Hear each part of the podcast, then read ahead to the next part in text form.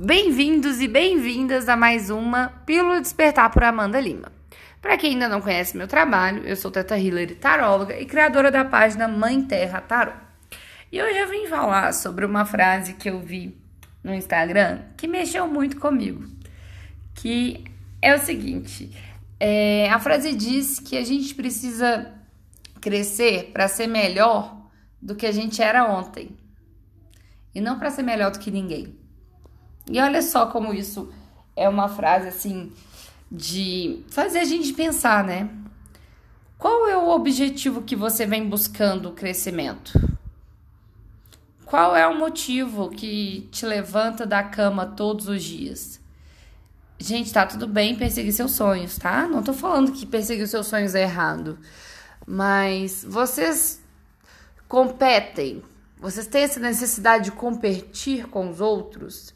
Ah, porque fulano conseguiu isso. Ah, porque ciclano conseguiu aquilo.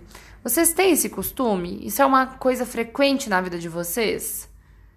Já foi muito frequente na minha também.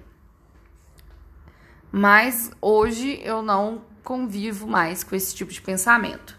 Mas é tudo parte de um processo, né? É, é aquela coisa, né? A gente tá num processo agora de que o foco é se inspirar e não competir, né? A gente tem visto cada vez mais campanhas aí, mais é, pessoas trabalhando e levantando bandeiras de que as pessoas devem se apoiar e não se destruir. Pois é, né? Imagina como o mundo seria se as pessoas que você esbarra na rua tivessem mais preocupados em ajudar do que atrapalhar. A questão é, tem muita gente assim no mundo, mas acaba que fica em segundo plano, né? Porque a gente, é, de certa forma, foi criado para focar no que é ruim. Então, às vezes a gente tem um dia muito bom, cheio de coisas legais, onde as coisas acontecem dentro do que a gente espera, mas um fato, um pequeno fato que não durou minutos, é capaz de estragar um dia inteiro. Pois é. E com esse pensamento, eu quero chegar ao fato de que quando você é, tá mais focado em crescer para ser melhor do que os outros, do que crescer para ser melhor do que você mesmo, para se superar, para superar os seus limites, para ser alguém melhor de forma geral, acaba que esses dias ruins eles se tornam mais frequentes. As pessoas que abraçam o seu crescimento pessoal sem competição, sem ego, de forma simplesmente a se conscientizar em ser alguém melhor para você mesmo, para ser um, um, uma casa mais saudável, um lugar mais gostoso de se estar. Essas pessoas têm mais dias bons do que dias ruins. É interessante isso, né? Essas pessoas que conseguem trazer essa perspectiva da vida, ela consegue entender que as coisas ruins fazem parte do processo. E que nem sempre as coisas ruins querem dizer respeito de nós, né? Elas vêm mostrar coisas que nós precisamos curar, que nós precisamos melhorar, que nós precisamos transcender.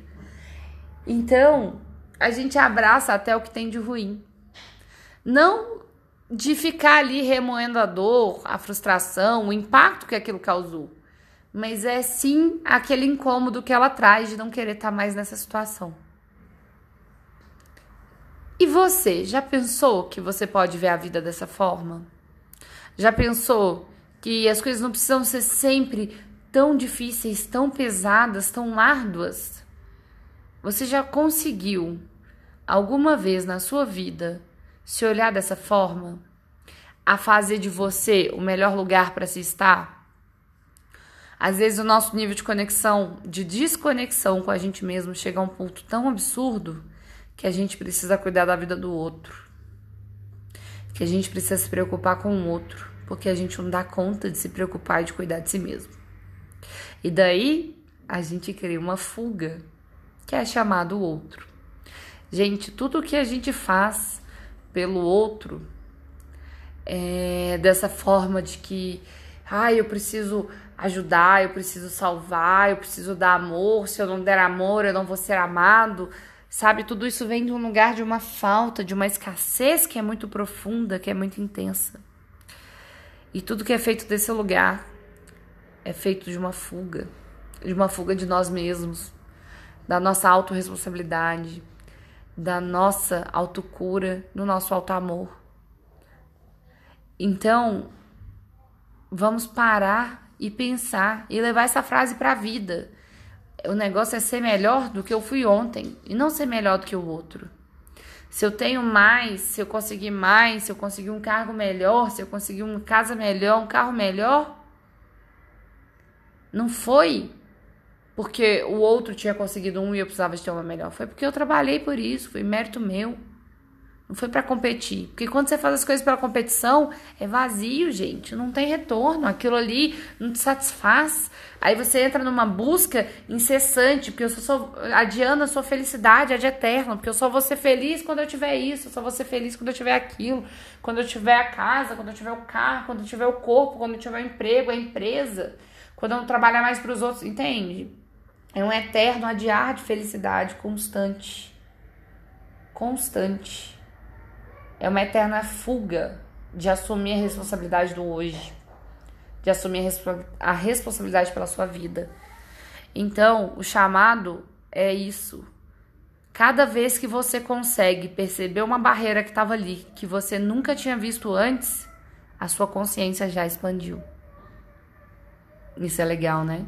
Pois é. Hoje eu tô comemorando as minhas vitórias por reconhecer barreiras que já convivo há muito tempo, mas que eu nunca tinha conseguido enxergar. E eu venho aqui trazendo essas palavras toda semana, todos, quase todos os dias aí, um pouquinho, rapidinho, para que vocês possam descobrir também as barreiras que estão por aí, por todos os lados, para que vocês possam transformá-las em pontes e mudar a sua realidade. E é isso. Essa é a palavra que eu vim trazer para vocês hoje. Eu espero que vocês aproveitem isso que faça sentido para vocês como tem feito para mim. E que vocês aproveitem essa linda tarde aí de quarta-feira com muita luz e muita bênção. Gratidão enorme e um beijo.